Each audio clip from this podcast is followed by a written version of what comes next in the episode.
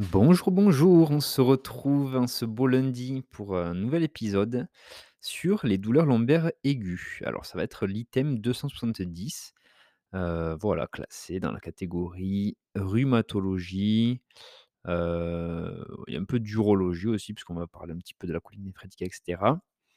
Heu, mais voilà, moi c'était je voulais le faire surtout dans le sens, lumbago et cetera. C'est vrai que là, en ce début d'hiver, on en voit énormément au cabinet. Heu, voilà. Oui, parce que pour ceux qui enfin pour, ceux qui sont pas au courant, mais je pense que vous êtes pas au courant, heu, je suis dans un nouveau stage depuis le début du mois de novembre, donc j'ai fini mon stage aux urgences et je suis pour le moment en cabinet de médecine générale, donc avec 2 médecins généralistes. C'est mon stage, santé de l'enfant. Heu, voilà, donc c'est 2 médecins qui ont, heu, qui ont un DU, heu, spécifique un petit peu de pédiatrie, de la prise en charge de l'enfant en médecine générale. Voilà je ferai mes 3 prochains mois avec 2 pédiatres pour le coup. Voilà, donc on fera des consultations heu, à 100 heu, avec des enfants. Voilà, donc là, bon, les enfants, c'est vrai que c'est pas souvent, qu'ils arrivent avec une douleur lombaire aiguë. C'est plutôt quelque chose de, bah, des adultes, une pathologie des adultes. Heu, donc voilà, ça intéressera le plus grand monde, je le pense. Allez, trêve de blabla, on commence de suite par, heu, et bien, pas par des définitions pour le coup, mais par le diagnostic positif avec les spécificités qu'on va rechercher à l'interrogatoire et à l'examen clinique.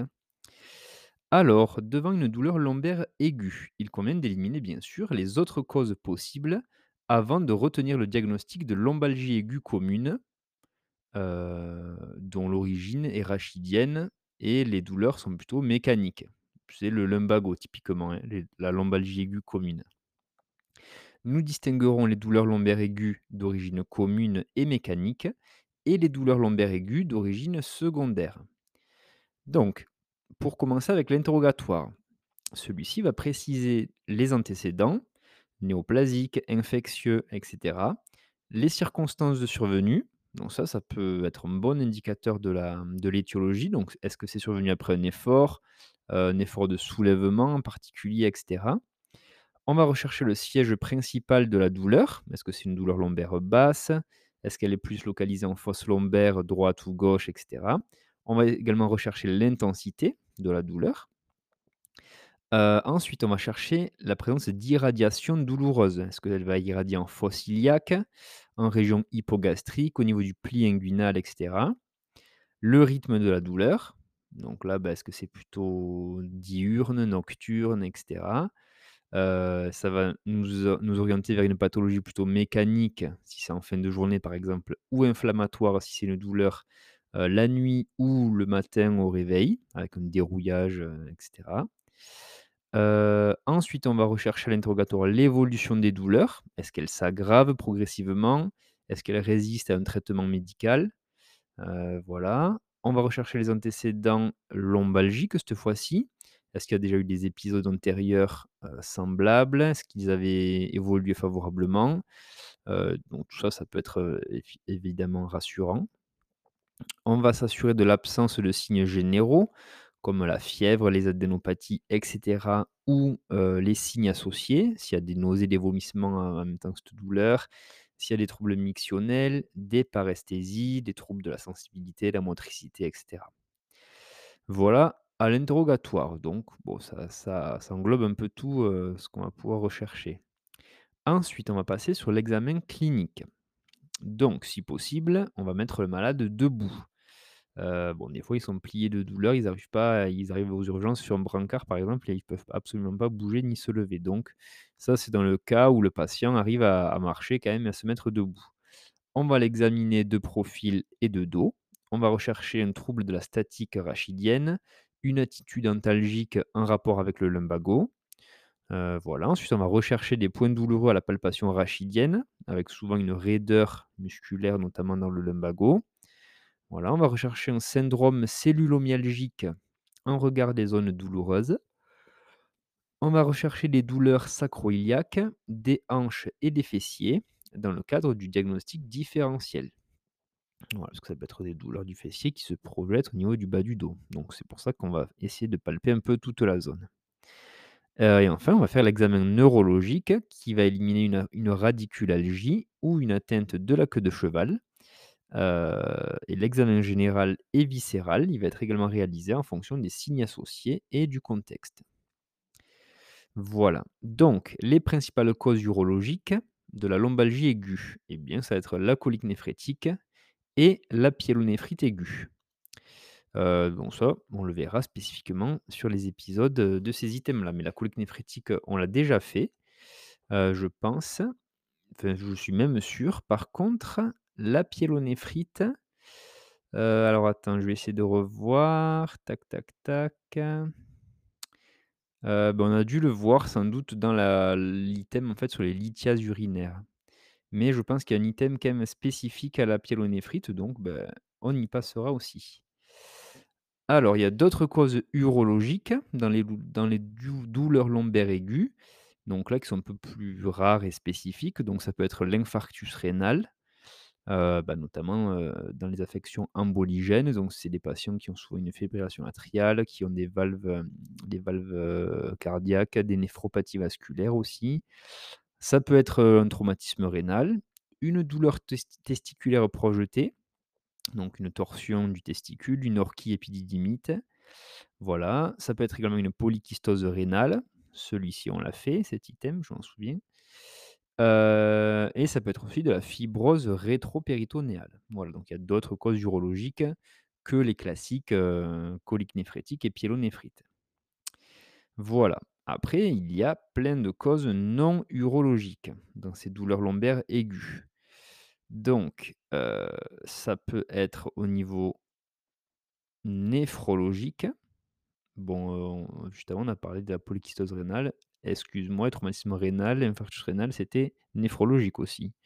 Mais bon, là, l'auteur a décidé de le classer dans les causes non urologiques. Donc, ça peut être, heu, bah, une insuffisance rénale aiguë, une thrombose de sténose, heu, la thrombose d'une sténose de l'artère rénale, une glomérulonéphrite aiguë, une protéinurie. Voilà. Bon, mais tout ça peut orienter vers des causes non urologiques, mais plutôt néphrologiques. Après, il y avoir des causes viscérales. Ça peut être un infarctus mésentérique, un ulcère gastrique aussi, qui peut faire mal dans le bas du dos, des maladies inflammatoires de l'intestin. À droite, si la douleur, heu, est présente, ce sera plutôt cholécystite, angiocolite, hépatite, heu, voilà, donc tout ce qui est autour, heu, autour du foie. Après, un peu plus bas, ça peut être l'appendicite aiguë, ça peut être également la pancréatite, voilà, qui souvent fait un peu plus mal à droite, que qu'à gauche. À gauche, ça peut être souvent, bah, lié à la rate, donc l'infarctus splénique, heu, la diverticulite aiguë, voilà et la pancréatite aussi qui peut faire mal à gauche. Mais c'est vrai que souvent, les patients ressentent plus la douleur à droite, au niveau du foie. Après, on peut avoir des causes vasculaires, donc un anévrisme de l'aorte, voilà, avec une fissuration, voire dans les cas extrêmes, la dissection. Heu, ça peut être des causes gynécologiques, donc dans le cas d'une grossesse extra-utérine, un kyste ovarien, de l'endométriose aussi, qui peut irradier dans le dos du coup et faire cette douleur, heu, de lombalgie aiguë. Heu, voilà, ça peut être également des causes pulmonaires, même si c'est un peu plus rare pour ces douleurs dans le bas du dos. Pneumopathie aiguë, épanchement pleural, pneumothorax et bien sûr, des causes neurologiques ou rachidiennes, ça, ça va être le, bah, le 1er le 1er foyer de la douleur, bien sûr. Et donc, l'interrogatoire et l'examen clinique doivent orienter vers une cause rachidienne ou neurologique, justement. Voilà, donc là, on va rechercher, comme on a dit, les antécédents, s'il y a eu un traumatisme ou pas, si la douleur postérieure est médiane ou latéro-rachidienne, donc est-ce qu'elle est vraiment sur les épineuses ou plutôt sur au niveau des muscles paravertébraux? Est-ce que c'est augmenté par les mouvements du rachis? Est-ce que ça entraîne un trouble de la marche et cetera? Voilà, voilà. Alors, les étiologies maintenant, un peu plus précisément. Donc, il va y avoir en 1er lieu les lombalgies communes d'origine dégénérative disco-vertébrale. Donc tout ça pour dire que c'est souvent lié à de l'arthrose ou à des pathologies des disques intervertébraux comme les hernies et cetera. Et enfin, il peut y avoir des lombalgies d'origine secondaire qui ne sont donc pas dégénératives. Ça va être les lombalgies, infectieuses, tumorales, inflammatoires, traumatiques aussi.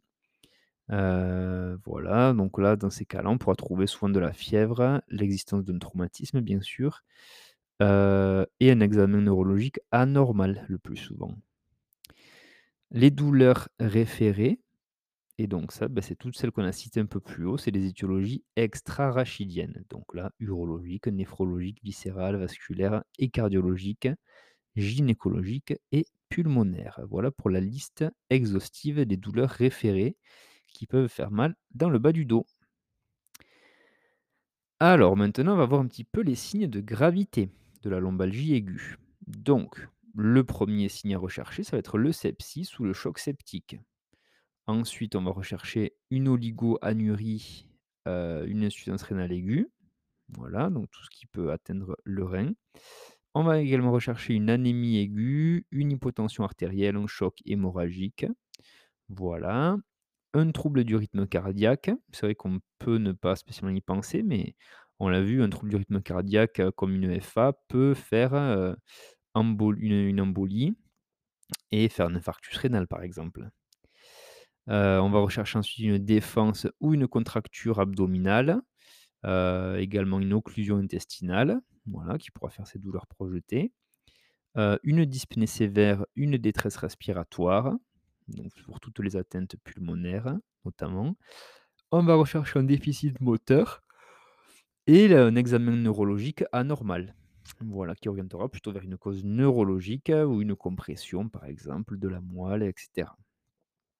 Voilà, heu, donc ça, c'est les signes de gravité, heu, vraiment, globaux, on va dire, de, heu, à rechercher dans le cadre de la lombalgie aiguë. Pour une cause plus spécifiquement urologique, il faut, bah, identifier une colique néphrétique compliquée, donc une colique néphrétique qui est fébrile. Là, beh, jusqu'à preuve du contraire, ce sera une pyélonéphrite sur un obstacle, beh, urétéral, voilà. Donc là, on cherchera l'hyperthermie, les signes cliniques de sepsis. Ensuite, la colique néphrétique hyperalgique, ça aussi c'est une, urgence, une urgence urologique, donc ça c'est une douleur résistante à un traitement antalgique IV, bien conduit, qui associe des AINS et des antalgiques morphiniques de palier 3 en titration. Voilà, donc si ça résiste à cette douleur, eh ben, on parle de colique néphrétique hyperalgique. La colique néphrétique anurique, donc bah, le patient qui qui produit plus d'urine, hein, donc l'oligoanurie, l'insuffisance rénale aiguë, voilà, c'est une cause, urologique urgente et et voilà. Il faut identifier bien sûr la pyélonéphrite aiguë compliquée ou à risque de complication et enfin, identifier également une torsion du cordon spermatique. Ça, c'est une urgence aussi urologique. Voilà. Alors, maintenant les signes cliniques et les examens complémentaires qui vont plutôt être en faveur d'une colique néphrétique. Donc là, on parle plutôt d'abord de la cause urologique. Vous l'aurez compris. La douleur de colique néphrétique, elle est définie par une douleur lombaire unilatérale de début brutal. Ça va faire une irradiation oblique qui est, heu, antérieure vers la fosse iliaque homolatérale. Donc ça part du bas du dos, de la fosse lombaire, ça va irradier vers l'avant, au niveau de la fosse iliaque du même côté. Voilà, ça peut même irradier vers les organes génitaux externes. Il n'y a pas de position antalgique, c'est une, crise douloureuse qui est parfois accompagnée d'agitation. Voilà, il y a des signes fonctionnels urinaires qui peuvent également accompagner la douleur, notamment, bah, les brûlures mictionnelles, une polachyurie, donc c'est-à-dire une miction, répétée, et très rapprochée, une hématurie, donc une présence de sang dans les urines. Voilà, ça peut aussi, s'accompagner de signes digestifs, notamment des nausées et des vomissements et la douleur, en fait, elle va être due à la mise en tension des cavités excrétrices, donc la distension, heu et bien de l'urotère notamment, heu, consécutif à l'obstacle sur les voies urinaires. Donc il y a un calcul qui va bloquer. Et donc l'urine comme elle ne pourra pas passer, elle va dilater le voire même après le rein, on parle d'hydronéphrose et ça, ça fait, ces douleurs-là de colique néphrétique qui sont très intenses. Alors pour l'examen clinique, on va commencer par l'interrogatoire, donc rapidement, hein, parce qu'on en a déjà parlé, ça va être les antécédents notamment de lithiase, les prises médicamenteuses et le délai depuis le début des douleurs. À l'examen physique, on va retrouver une douleur à la palpation et à l'ébranlement de la fosse lombaire. Voilà, qui s'appelle le signe Giordano.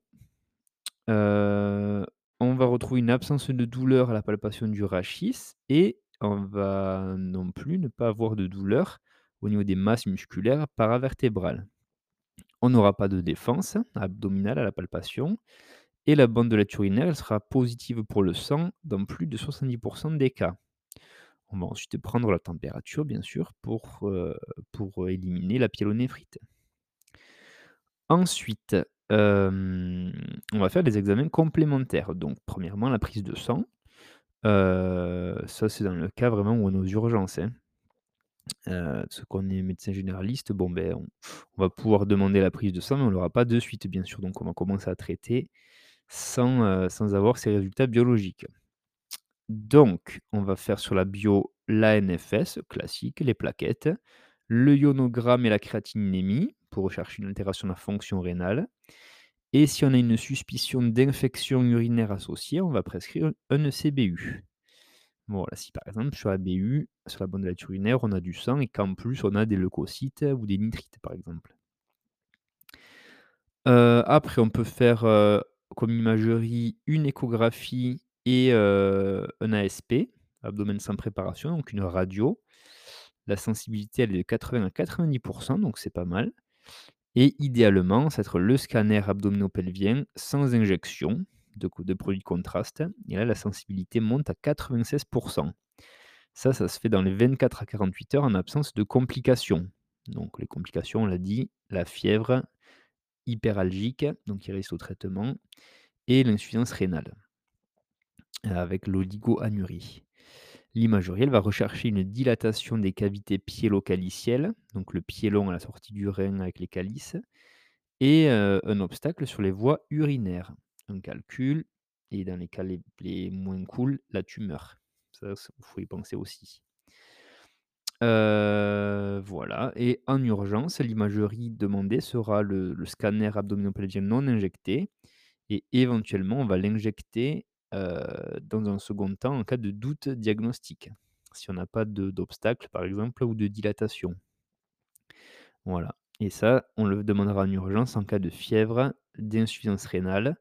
Bon là, bien sûr, on va pas l'injecter s'il y a une insuffisance rénale, ça peut aggraver et si c'est hyperalgique aussi. Voilà, voilà. La pyélonéphrite. Voilà, seconde, grande catégorie de douleurs lombaires aiguës, heu, d'origine urologique.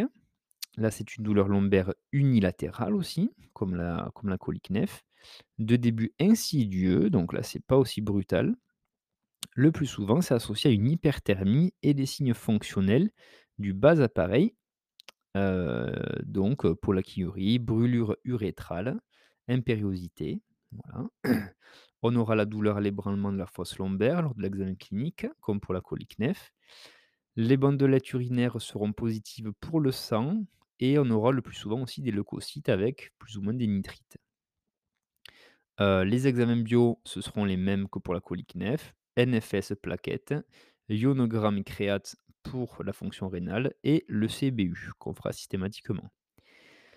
L'imagerie, eh bien, bah, comme pour la colique néph, heu, échographie, idéalement scanner abdominopelvien non injecté, puis éventuellement injecté.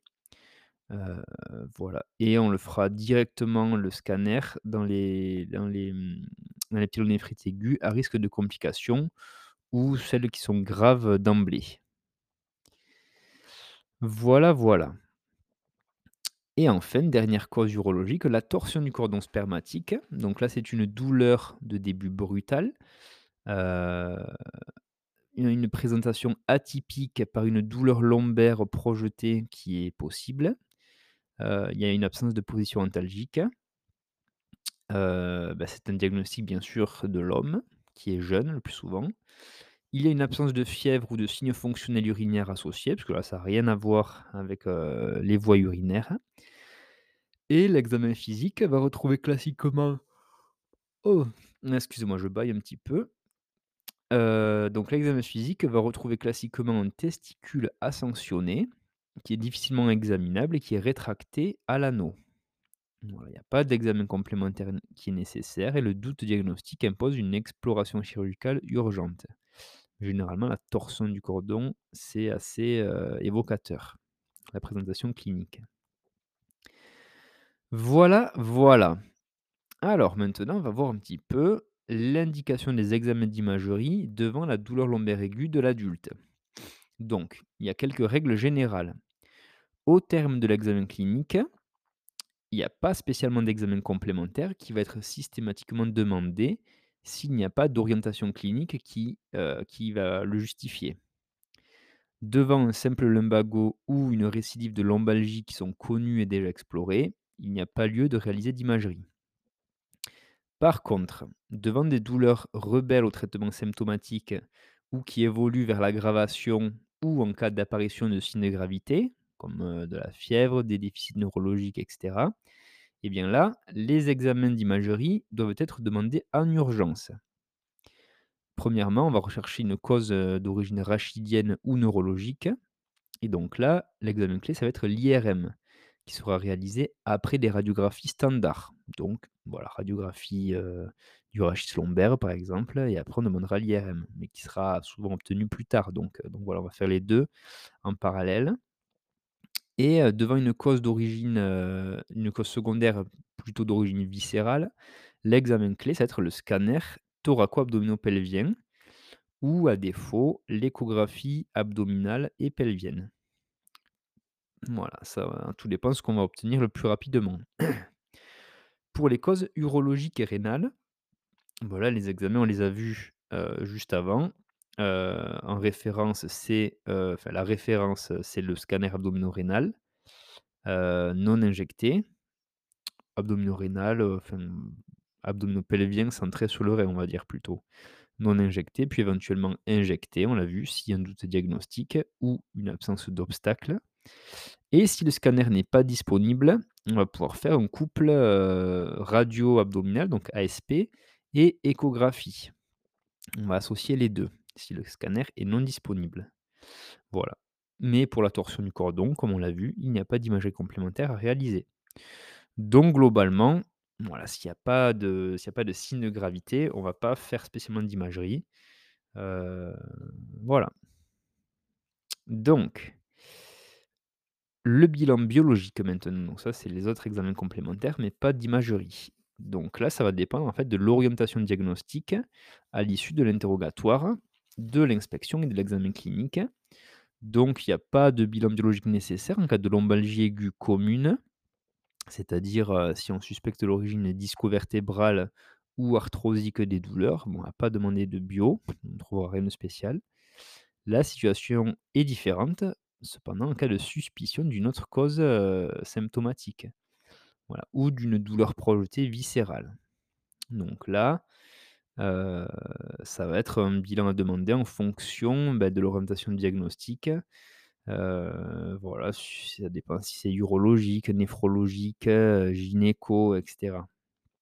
Mais dans la plupart des cas, le bilan biologique comprendra une NFS, une CRP pour, chercher un peu d'inflammation, une créatininémie, un ionogramme sanguin, une calcémie également, voilà et selon les circonstances, le bilan biologique sera complété par des hémocultures, par exemple, s'il y a beaucoup de fièvre, une, heu, enfin un ECBU, une gazométrie artérielle, un groupage sanguin, les enzymes cardiaques, donc notamment les troponines, heu, les dédimères, un bilan inflammatoire, la protéinurie, un test de grossesse, voilà, si on suspecte une grossesse extra-utérine, on pourra faire, heu, du coup les bêta-HCG, sur la bio et cetera. En cas d'orientation cardiovasculaire ou pulmonaire, eh bien, on va effectuer un ECG, chez les patients à risque, par exemple.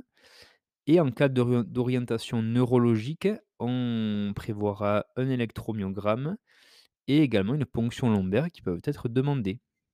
Voili voilou.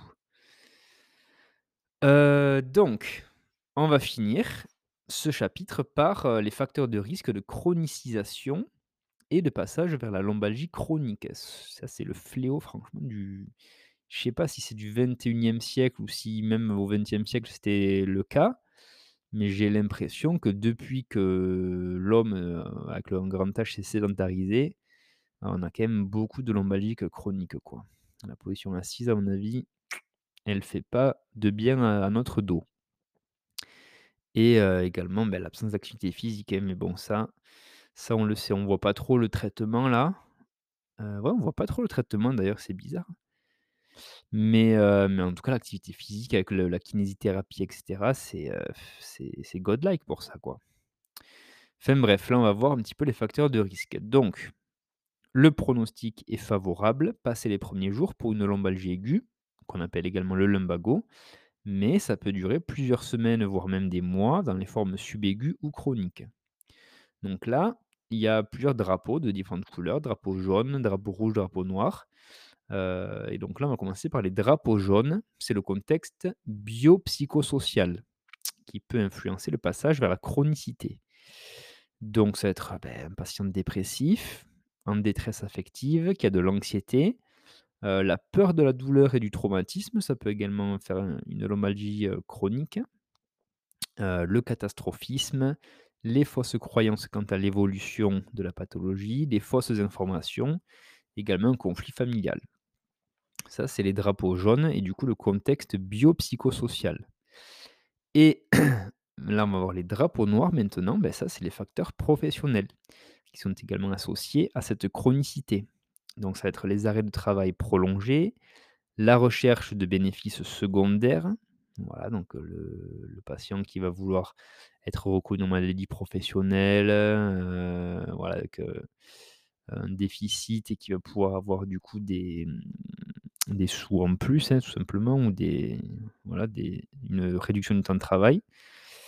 Un conflit professionnel, une insatisfaction au travail, des conflits et des litiges avec une assurance, la sécurité sociale ou un expert, toujours un petit peu dans la recherche de bénéfices secondaires. L'excès de sollicitude de la part de la famille et des médecins, des conditions de travail difficiles sans opportunité de changement. Voilà, ça, ben, ça va pas être favorable, à la guérison et ça dépend aussi du type d'activité professionnelle. Voilà, voilà. Donc, beh, cet item, se finit sur ça. Il nous précise, bah, qu'après on va se référer aux items, un peu plus spécifiques à chaque, pathologie. Donc là, ben, on les verra plus tard. J'aimerais bien les faire assez rapidement. Donc ça va être les items qui concernent la compression médulaire, les rachialgies, les radiculalgies également et les syndromes canalaires. Voilà et après, tous les trucs un peu plus, santé du travail, heu, accident de travail, maladie professionnelle, environnement professionnel et santé au travail. Bah, voilà, ça c'est des chapitres, je pense qu'on fera, dans un bon petit moment quand on aura vu tout l'essentiel, heu, je dis pas que c'est pas essentiel, mais bon, il y a plus important quoi, hein, on se comprend. Voilà, bon mais je je vais te laisser là, je n'en dis pas plus. Passe une bonne journée. Voilà, si tu es encore là et bien, j'en profite pour m'excuser du petit enfin, je vais pas vraiment m'excuser, mais et je je vais pas me justifier non plus, mais voilà, j'ai fait une petite coupure de 2 semaines, sur les podcasts. Là, je je me suis refait mal au genou. Alors, je sais pas si tu avais suivi ma ma petite mésaventure, mais on avait, fait le premier er épisode de de d'orthotraumato sur les lésions du genou parce que je m'étais, fait une rupture des ligaments croisés antérieurs au ski cet hiver. Je m'étais fait opérer en juin, début juin, ça s'était bien passé. J'avais une super bonne récupération, donc là, j'étais quasiment à 6 mois, post-chirurgie. Bah, j'avais repris la course à pied, à un bon, un bon rythme. J'ai augmenté le kilométrage, hebdomadaire. J'étais à 60 kilomètres par semaine. Tout se passait très, très bien. J'ai repris le vélo, bien sûr, sans aucune douleur. Heu, je faisais pas de sport traumatique, voilà, parce que j'avais pas envie de de me reflinguer au bout de 6 mois. Et sur un truc tout con, vélo, j'ai fait une petite, heu, j'ai voulu sortir le pied pour me retenir, et mon genou s'est luxé. Voilà, donc je pense à une nouvelle rupture des ligaments croisés, voire de la greffe, donc j'ai l'IRM dans 2 semaines pour, confirmer ça. Je vous tiendrai au courant, mais d'ici là, beh, j'essaie de me requinquer comme je peux. Allez, ciao, ciao, à la prochaine.